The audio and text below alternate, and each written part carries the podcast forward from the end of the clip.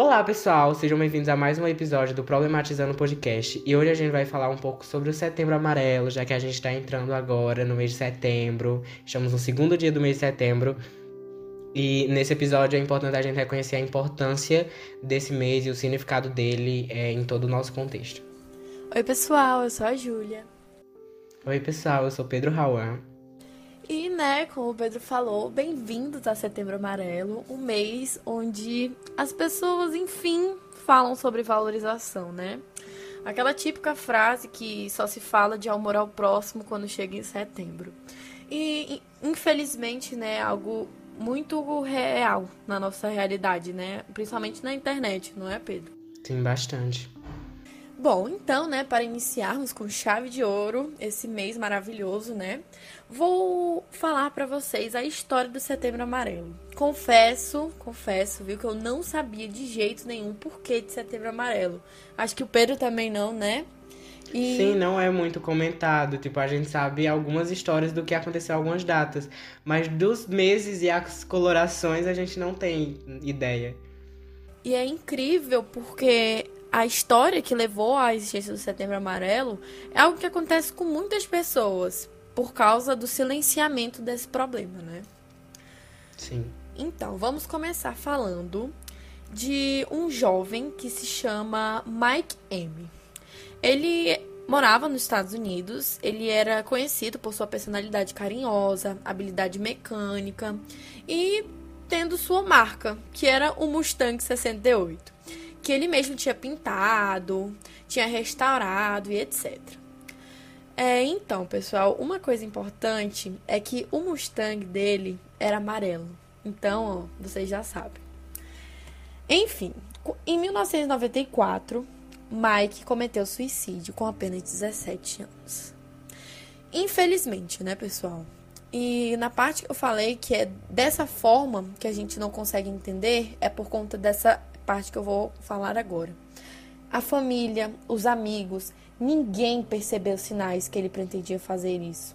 Ninguém viu sequer um resquício que ele ia tirar a própria vida. Então, no funeral, os amigos dele, eles montaram uma cesta de cartões e fitas amarelas, é, fazendo homenagem também ao seu Mustang, né, que era amarelo, é, com a seguinte mensagem: se precisar, peça ajuda. E a partir disso, a ação ganhou grandes proporções, expandiu-se pelo país. Diversos jovens passaram a utilizar cartões amarelos para pedir ajuda e pessoas próximas. Então, a fitazinha amarela que a gente conhece vem daí, é um símbolo do programa, né, que incentiva aqueles que têm pensamentos suicidas a buscarem ajuda. E em 2003, gente, a Organização Mundial da Saúde, ela instituiu o dia 10 de setembro para ser o Dia Mundial da Prevenção do, do Suicídio. O amarelo do Mustang de Mike foi a cor escolhida para poder representar esse mês é, de muitos arrependimentos, podemos colocar dessa forma também. E é, sei lá, é estranho a gente todos os anos é, visibilizar essa pauta, falar do Setembro Amarelo, sem nem mesmo saber da história do Mike, sem nem mesmo saber do Mustang 68 dele. Então, por que, que a gente nunca soube dessa história, sabe? Por que, que a gente só fala do problema em si e não histórias reais que nos ajudam a entender o quão é importante essa pauta? Exatamente, amigo. E, infelizmente, né, vários casos que ocorreram recentemente, né, de pessoas tirando sua vida simplesmente por ódio que recebem na internet. É, aqui na nossa cidade, já só nesse ano, assim, em menos de três meses, né? Sim. Não, menos de dois meses. Três pessoas cometeram suicídio, gente. Então, não é porque nós não vemos que não acontece. Eu, particularmente, de toda a minha vida, eu acho que esses dois meses, assim, foram muito surreais para mim, porque três pessoas se mataram. E, assim, na frente, assim, tipo, algo bem exposto, sabe? Então, esse tema é muito importante a gente falar e abordar. E não só se lembrar dele é, em setembro em si, né? Não só ter empatia com as pessoas só no setembro amarelo. Porque não adianta você fazer uma vez e no resto dos outros meses você esquecer que isso existe. Sim, e a gente nem tratando não só do micro, mas também do cenário macro, a gente vê muitas pessoas públicas que, por sofrerem esse ataque, esse ataque de ódio, acabam tirando a própria vida. Então a gente teve o filho da Valkyria, isso, que recentemente tirou a própria vida por causa de ódio na internet. Então, quando a gente para pra pensar, tá muito próximo da gente, sabe? Tá muito perto, tá na tela do nosso celular. E a gente só fala disso um mês, sabe, por ano. Então, é, é muito complexo esse assunto pra gente tratar ele só por um mês por ano. Enfim, vamos tentar todos os meses tentar dar uma pauta maior para isso. Mas eu acho que uma das coisas que faz com que a gente não fale muito sobre isso é o estigma associado aos transtornos mentais. Porque basicamente a gente acredita que depressão, a gente de maneira geral, tô falando um conceito social é, geral, acredita que os transtornos mentais, como ansiedade, depressão, é, não chegam a ser considerados doença. Então, há muito tempo atrás eu ouvia que ansiedade e depressão era frescura, sabe? Até recentemente eu ouvi isso. E as pessoas não entendem que um, um distúrbio mental chega a ser tão grave ou até pior que um braço quebrado, uma perna quebrada porque lhe deixa incapaz de realizar suas tarefas cotidianas, seja por falta de motivação ou por hormônios desajustados, enfim. Transtornos mentais são muito invisibilizados e, e mostrados de uma forma totalmente diferente do que é. Então, assim, não adianta você vir com esse pensamento de que ansiedade e depressão é frescura, porque sabe, a OMS já declarou doença, então quem é você para discordar da OMS, sabe? Então vamos levar essas doenças mais a sérios e, e entender a importância delas, a importância de falar sobre elas, a importância de tratá-las como qualquer outra doença, como qualquer outro distúrbio. Então, pessoal, puxando agora para uma parte mais técnica e estatística da problemática, eu vim falar algumas informações que foram coletadas durante a pandemia. A Organização Pan-Americana da Saúde revelam estatísticas que uma em cada 100 mortes ocorre por suicídio. De acordo com o Jornal do Comércio, os suicídios aumentaram em 12% em quatro anos e cidades gaúchas ponteiam o ranking nacional. E também é, a OMS alerta que o suicídio é a terceira causa de morte de jovens brasileiros entre 15 e 29 anos. Então, apenas desses dados, a gente pode ver que nós estamos numa geração em que todos nós estamos sujeitos a isso. Eu tenho certeza que em algum momento da vida você já pensou nisso, mas alguma coisa lhe fez pensar diferente. Você com certeza deve ter uma âncora. Sim, esses dados são muito alarmantes, porque no meio de uma pandemia, uma pandemia mundial que já matou mais de milhões de pessoas no mundo inteiro, a cada 100 mortes, uma, 1%, sabe, de milhões de pessoas foi por causa de suicídio. Então, é, é assustadores esses números, mas com isso a gente nos faz pensar o que leva uma pessoa a cometer suicídio, sabe?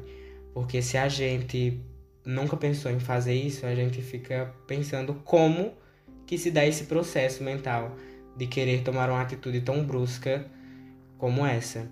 E eu estava assistindo um vídeo da Monja Coen. Eu não sei se vocês conhecem, pesquise sobre ela. Ela fala sobre budismo, enfim. É, e ela fala sobre suicídio, que a nossa geração é uma das mais depressivas do, do século, enfim. É, e que ela caracteriza é o suicídio como a falta de esperança.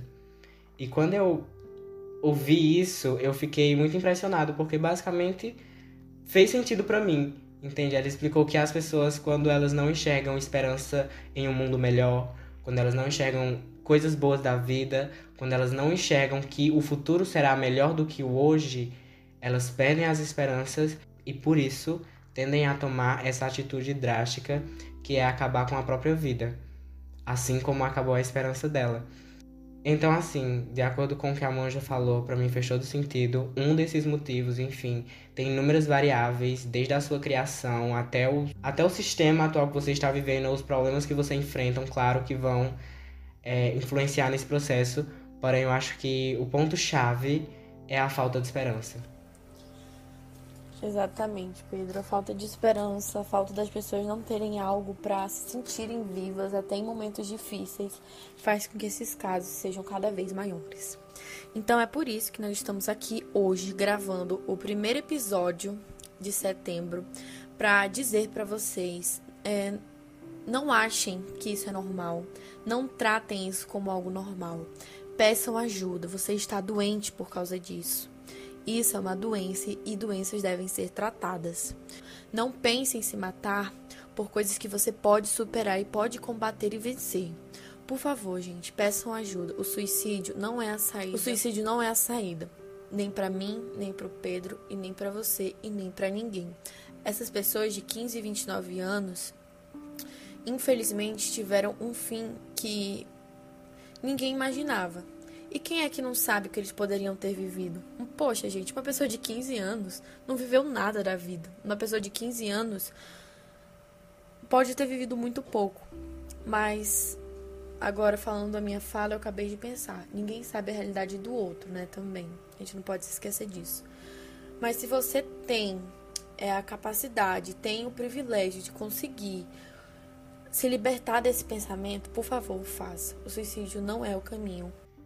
E pegando essa fala da Júlia, quando ela tratou, quando ela falou a questão de uma pessoa de 15 anos ainda não viveu nada da vida, mas infelizmente ela viveu o suficiente para se arrepender de estar vivendo, sabe?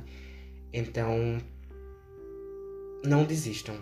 Eu acho que esse é, um, é o ponto principal. Não vale a pena desistir. Você só vai terceirizar a sua dor. E como que eu quero dizer isso? Eu vou falar de uma maneira mais simples. Quando você tá sentindo algo, e se você decide é, acabar com a sua vida para acabar com aquele algo, as pessoas que estão do teu lado, as pessoas que convivem contigo, podem nem ser tão próximas, mas a sua ausência vai causar certa angústia nessas pessoas. Então, você em partes chega a dar parte da sua dor para as pessoas sentirem quando lhe perdem. Então, pensem que caso vocês cometam é, suicídio, as pessoas ao seu redor vão sentir uma dor, sabe? Talvez até maior do que a dor que você está sentindo agora. Então, você enxergar dessa forma que outras pessoas irão se importar com você, que outras pessoas irão sentir sua falta, ou que outras pessoas podem sentir a mesma coisa que você está sentindo agora por causa de algo que você fez, é, talvez lhe ajude a não querer repassar essa dor para mais ninguém. Tá tudo bem não estar bem, mas não tá tudo bem não pedir ajuda. Entendeu? Se você não está bem, beleza, o mundo tá um caos, você não tem a obrigação de estar bem durante uma pandemia. Mas se você sabe que você não está bem, você não procura ajuda, então sim, a gente tem que, que dizer que não tá tudo bem nesse caso. Eu acho que deve ser bem difícil essa questão da aceitação que está doente, da aceitação de que tem pensamentos suicidas, deve ser bem complicado é, a sensação de compreender o momento atual como você está.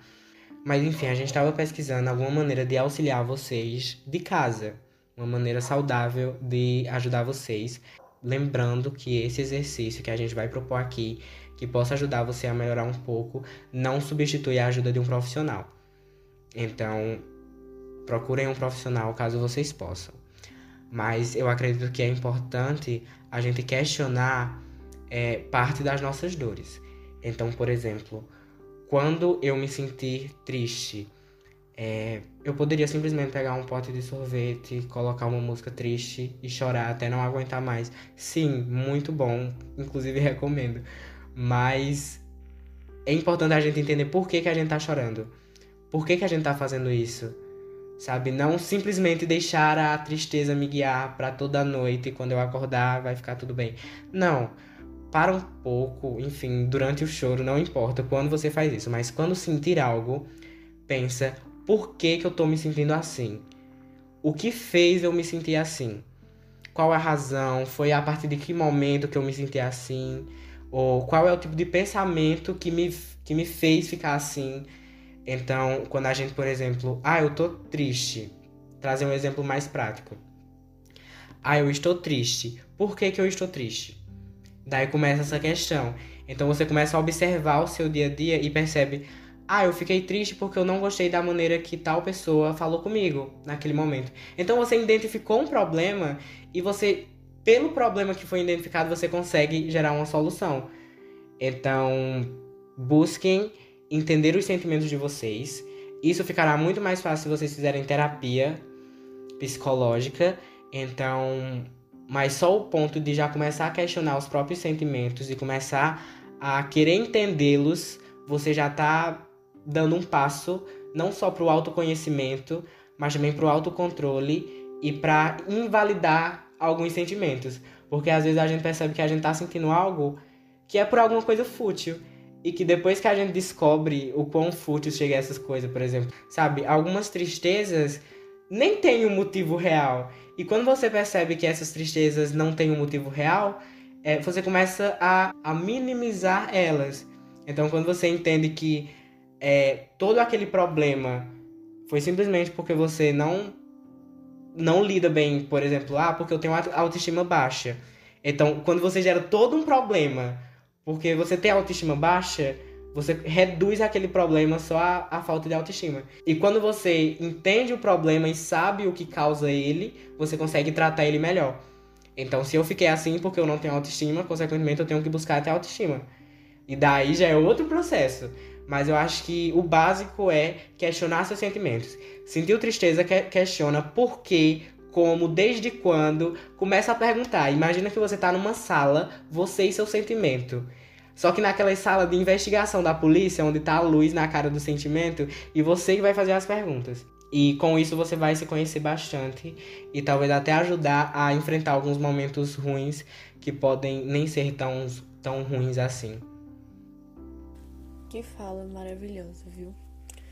E agora, o segundo passo, né, depois de você aceitar que nada está bem, é você procurar ajuda, ajuda médica de um profissional que vai estar lá para te ajudar, para cuidar de você e da sua saúde.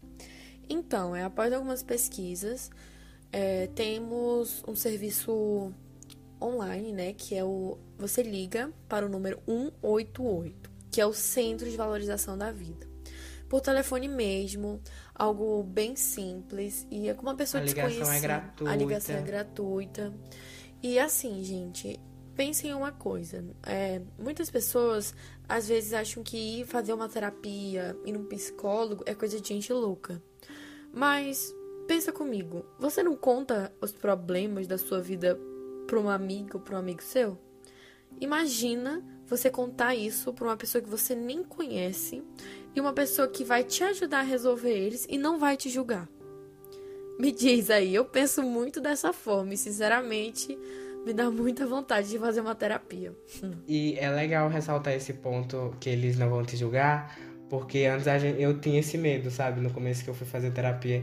Porém, a minha psicóloga falou que tá dentro do código de ética. Sabe, do mesmo jeito que os médicos prometeram salvar vidas, os psicólogos prometeram não julgar. Então, não se preocupe que ninguém vai te julgar. Ele conhece, os, esses profissionais conhecem a mente, então é, ele vai lhe fazer se questionar. Ele vai fazer você se julgar e decidir o que é certo e o que é errado. E não apontar o caminho certo, sabe, como uma ditadura para ninguém. Você mesmo vai ser o seu juiz. Isso. É, e outro, outra forma de você conseguir esse auxílio médico é você procurar, né, o SUS da sua cidade, é, ser encaminhado para um clínico geral e a partir desse clínico você pede o um encaminhamento para um psicólogo. Diz que você está precisando, que as coisas não estão fáceis e que esse encaminhamento vai surgir. Você pode no CAPS, que é o local onde geralmente os psicólogos se encontram, com encaminhamento e lá vai ter uma psicóloga totalmente ou um psicólogo totalmente especializado para esse tipo de situação. Como é que você está?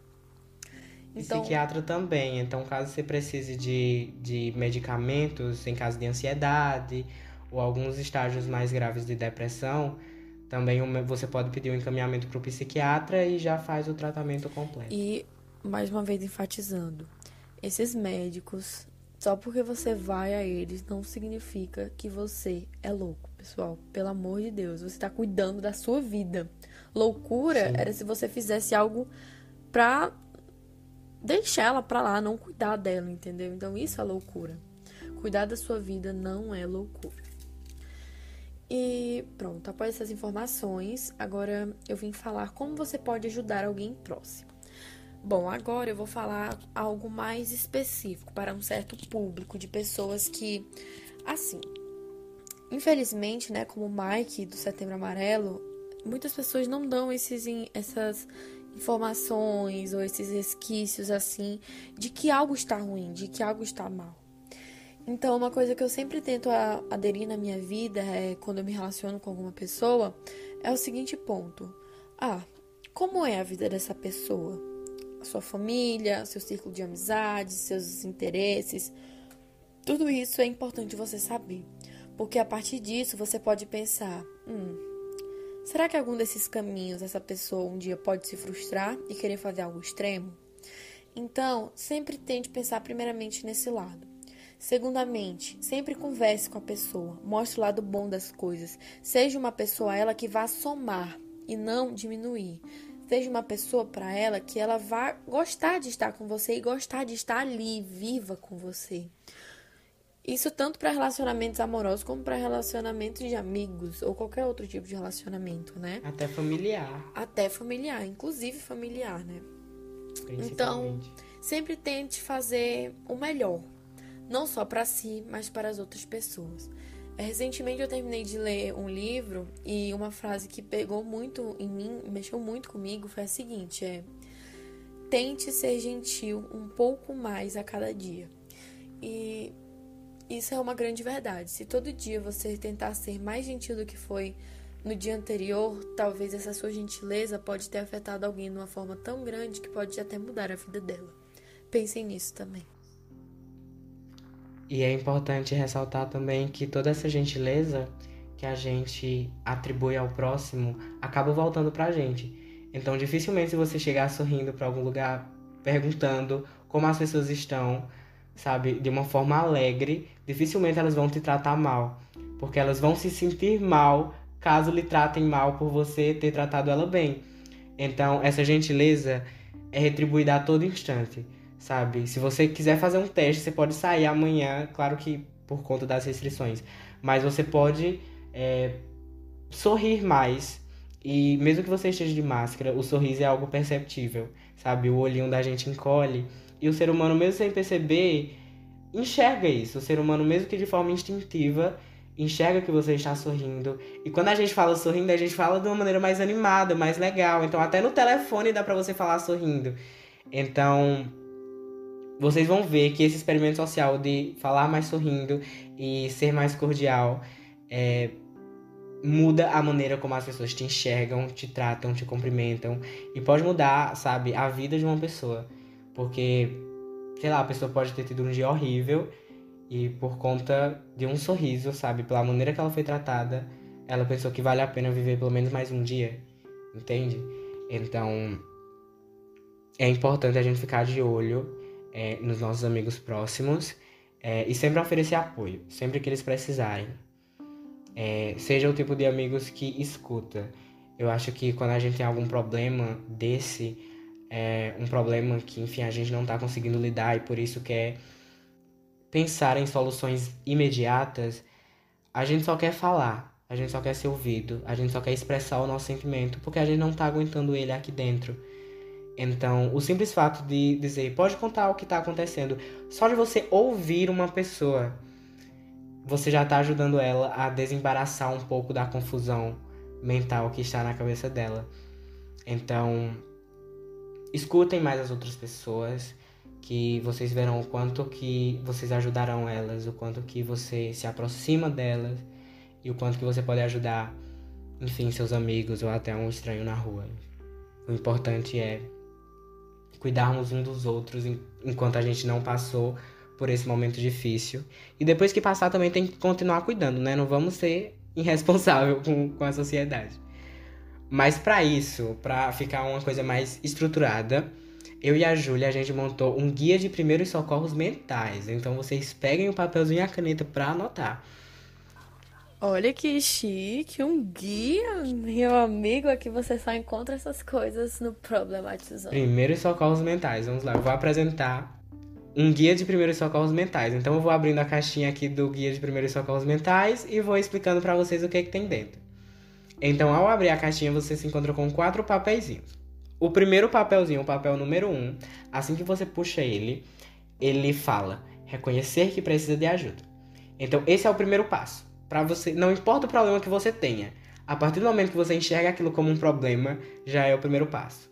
Então você reconhece que tem certo problema, porém você precisa reconhecer também que precisa de ajuda. Então, caso você venha a ter pensamentos suicidas recorrente, isso por um certo período do tempo. Tem semanas que são mais difíceis e que tá tudo bem é, pensar uma vez ou outra. Porém, se isso se torna um pensamento recorrente, é importante que você reconheça que você precisa de ajuda. E após reconhecer que você precisa de ajuda, o que, que você tem que fazer? Pedir ajuda, né? É óbvio. então, pessoal, a gente já deu, né? Onde você pode achar essa ajuda de forma gratuita e eficiente. Então, procure ajuda. Se você já reconheceu, se você já reconheceu também que você precisa de ajuda, faça a ação. Procure essa ajuda. Você precisa dela.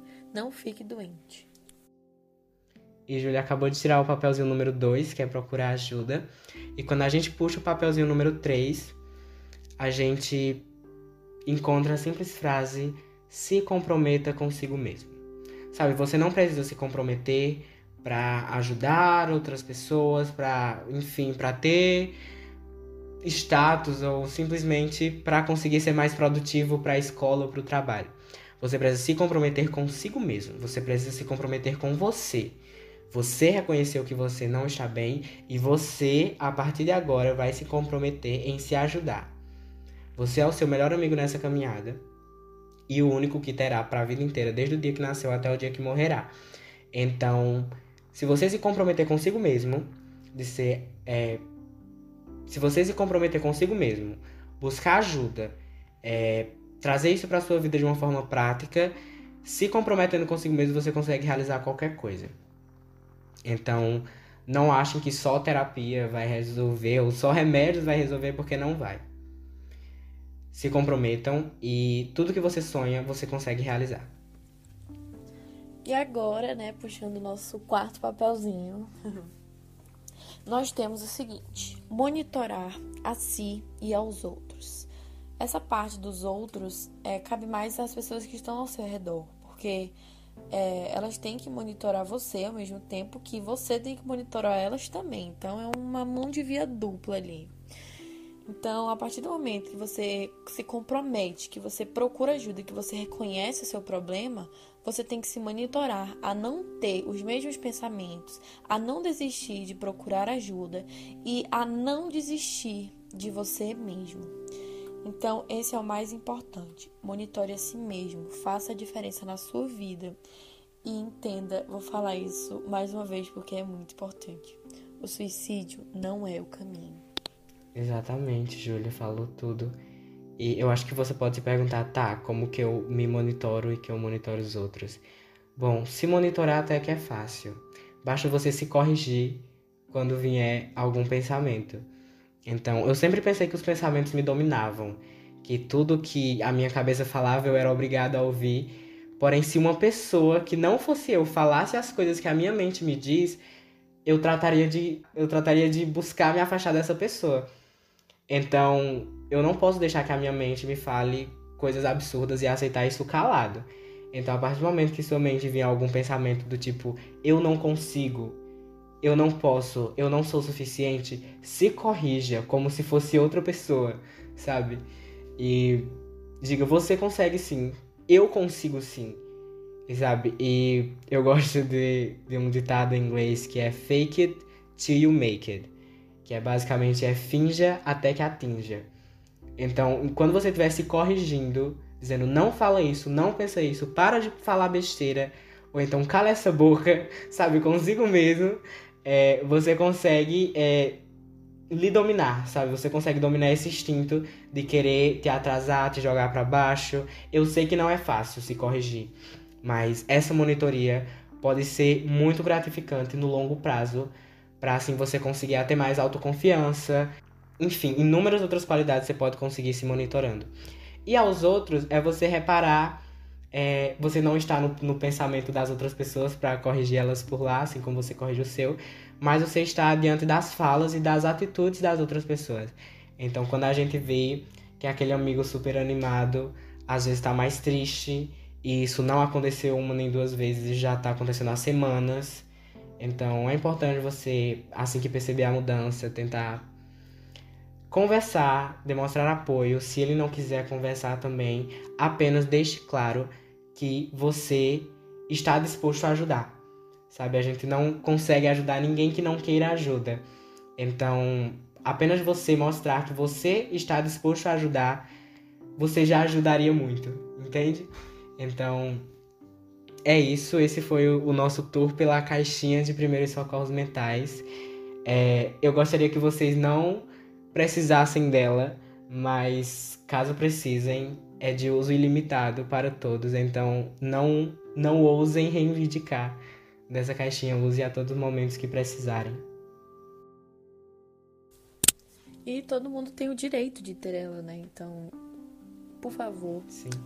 É, espero que vocês não precisem mesmo usar ela, mas não esqueçam dela, porque se um dia precisar, recorram a ela.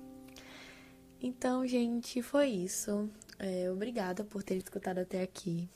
É muito bom saber que, bom, você que está escutando até aqui realmente se importa com isso e realmente talvez você seja uma pessoa dessa, mas você quer mudar. Então, já lhe demos aqui um presente tanto e eu espero que tudo melhore na sua vida. Espero também uma diversidade de coisas boas. Que se você aguentar mais, elas vão vir. Pode ter certeza. Sim, e eu queria falar também para você não perder as esperanças.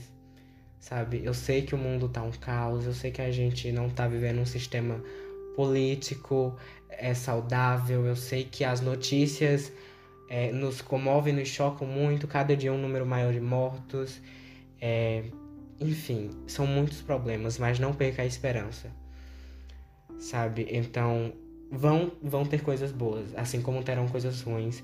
Então, tenta virar um pouco a seta pro lado que tá falando bem das coisas, sabe? É, se você sabe que aquele jornal que fala as mortes da sua cidade te deixa mal, tenta não assistir ele para ver se isso te traz alguma alegria, tenta evitar um pouco de notícias que possam te trazer ansiedade e tenta enxergar um lado melhor da vida. Eu sei que é difícil, ah, esse papo de gratidão, gratilões, mas vamos enxergar pelo menos alguma coisa boa, sabe? Você só precisa enxergar uma coisa boa no seu dia que talvez já te ajude a ter um pouco de esperança para um dia melhor. E é isso, gente. Obrigada, viu? Até amanhã com o nosso repertório sociocultural. Beijo, nos sigam nas nossas redes sociais, ativem os sininhos aqui da plataforma para receber a notificação e vejo vocês amanhã. Tchau!